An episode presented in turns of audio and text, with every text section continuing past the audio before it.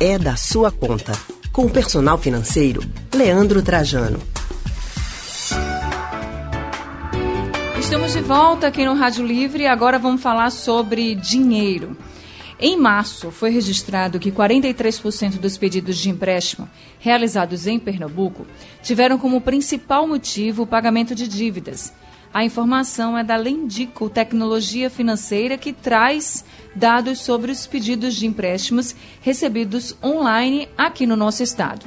Pois é, Anne, e tem muita gente preocupada com as dívidas durante essa pandemia do novo coronavírus. Será que dá para pedir um empréstimo? Essa é uma boa alternativa para esse momento? A gente fala sobre o assunto agora com o personal financeiro Leandro Trajano. Oi, Leandro, muito boa tarde. Boa tarde, Alexandra. Boa tarde, Anne e todos os ouvintes.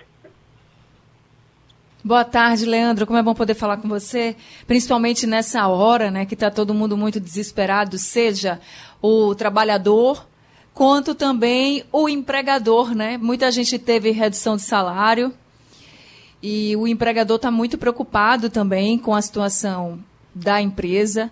Também está recorrendo a muitos empréstimos. Eu queria que você falasse se essa é uma boa hora ou se realmente tem que ser feito agora, de todo jeito, sendo uma boa hora ou não, esses empréstimos, tanto para o empregador quanto também para o trabalhador que está com dívidas e que está precisando sanar essas dívidas?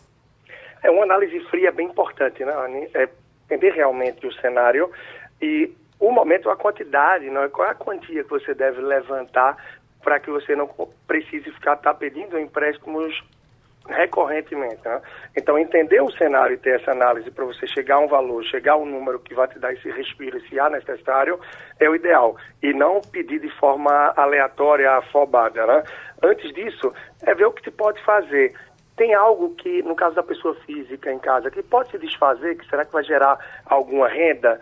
E, sobretudo, no caso de um passivo, se talvez você não vê a necessidade de, diante desse cenário, ter um carro quitado ou que está mais adiantado, a moto no financiamento, se você consegue fazer o repasse disso, você consegue também se capitalizar um pouco e reduzir o passivo que o carro, que uma moto, que um outro bem pode estar tá te trazendo. Ou seja, você não vai ter mais as despesas que esse bem gera. Então, você consegue se capitalizar um pouco e, consequentemente, reduzir as suas despesas mensais.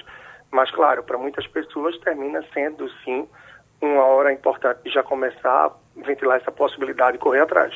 Agora, Leandro, para quem está com pendências financeiras, por exemplo, pessoas que estão com parcelamento de dívidas e que vinham pagando regularmente e agora teve corte de renda, teve diminuição da sua renda, como é que elas vão fazer? Como é que pode ser feita a resolução dessas pendências financeiras? Isso, muito bom, Alexandre, muito bom. É, e eu tenho falado a cada semana, é, aqui, não só aqui, mas em redes sociais e mais, sobre a importância de você ter um farol. É, se torna, às vezes, até repetitivo, um mantra, mas que é essencial, sobretudo, num momento como este. De você entender suas receitas, entender suas despesas. Com base nisso, você vai poder, sim, identificar aquilo que é supérfluo, aquilo que você sabe que pode cortar no seu orçamento, que não precisa contar, num momento, entre aspas, de guerra como este, onde para onde muitos é correr, é lutar pela sobrevivência, para ter o básico. Então, tendo esse farol, se torna mais fácil correr atrás e entender melhor a situação. Foco em três coisas: reduzir despesas, a possibilidade de gerar alguma renda extra, sendo se desfazendo de algo que está parado em casa, sendo fazendo ao prestando algum serviço, fazendo algo que você pode à distância e que você tem o dom, que você tem a habilidade, que pode te gerar uma receita nesse momento. E um terceiro ponto, claro, renegociar, chamar quem você tem aí, é algum empréstimo, financiamento, seja um locador que você tem de um imóvel, para renegociar e ver o que chegar. Esses são três pontos chaves aí, depois de você ter uma ideia de suas despesas, utilizando a planilha de orçamento. E sempre, só reforçado, na verdade, tem uma disponível lá através do meu Instagram. É só procurar arroba personal financeiro e lá você pode, pode baixar uma planilha gratuita de orçamento, para quem não tem muita ideia. E quem não tiver com acesso à internet, pega papelzinho, caneta, lista isso tudo, e é importante ter esse mapa.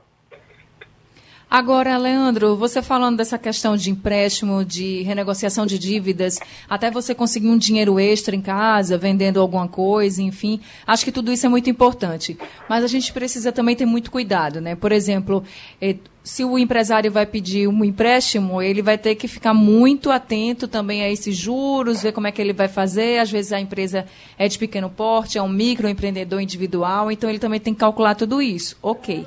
Quando sou eu, né, que não tenho uma empresa, que estou com as minhas dívidas, consegui renegociar, mas mesmo assim ainda não tenho esse dinheiro. O que, é que eu preciso observar nesse empréstimo? O que, é que eu preciso pensar? E outra coisa, empréstimo consignado, por exemplo é interessante, é uma modalidade interessante nesse momento, ou a gente também deve fugir? Isso, Anny, é tanto para o empreendedor, para o empresário, para a pessoa física, só vale fechar uma negociação de empréstimo se você tentou alongar o prazo ou rever parcela, se você sabe que vai honrar aquilo. Se você tentou negociar simplesmente para jogar um pouco para frente e está jogando a bola para correr atrás, não vale, porque vai diminuir a sua credibilidade junto ao teu credor. Você renegociou uma condição, assumindo que poderia continuar com aquilo e não continuou. Então, só vale algo que realmente seja possível. Por isso é importante que, nesse momento, você não tente espremer, esticar demais a corda. Então, mostra a seriedade, a simplicidade, a honestidade de poder fechar algo que é possível para você, seja uma empresa, seja pessoa física. E lembrando que sempre é importante procurar outras instituições financeiras de repente, essa instituição que você tem, tem os juros altos, tem uma condição que não é boa, você pode ir atrás de outra. E sempre também o foco nisso, não apenas no valor da parcela, mas nos juros. O brasileiro ainda tem o hábito de se prender ao valor da parcela se cabe no orçamento do negócio, da família ou não. E às vezes essa parcela cabe, mas os juros são altíssimos, são desumanos. Então não vale a pena. E o consignado, ele termina sendo sim uma, uma opção interessante, mas nem para todos os casos. Porque em várias situações, o que é que acontece? Quando você bota o consignado no orçamento, quando você bota ali, na verdade, ele já é descontado direto na folha. Então o dinheiro nem cai para você. No mês de mais aperto, no mês que você estiver mais sufocado, não tem a possibilidade de você dizer, eu vou jogar isso aqui um ou dois meses para frente, eu vou segurar por uma semana, ou simplesmente vou ter que abrir mão, porque ou eu pago a parcela do empréstimo ou boto comida em casa. E o consignado não te deixa essa possibilidade. Então só vale assumir se você está muito seguro de que aquilo ali vai caber no orçamento. Caso contrário, você pode também ir atrás do banco e sempre tentar alternativas diferentes, como, por exemplo, botar um bem ou alguma garantia no empréstimo, que através disso você consegue uma boa redução na taxa de juros e nem sempre as instituições financeiras perguntam por essa possibilidade, te oferecem essa possibilidade para baixar os juros.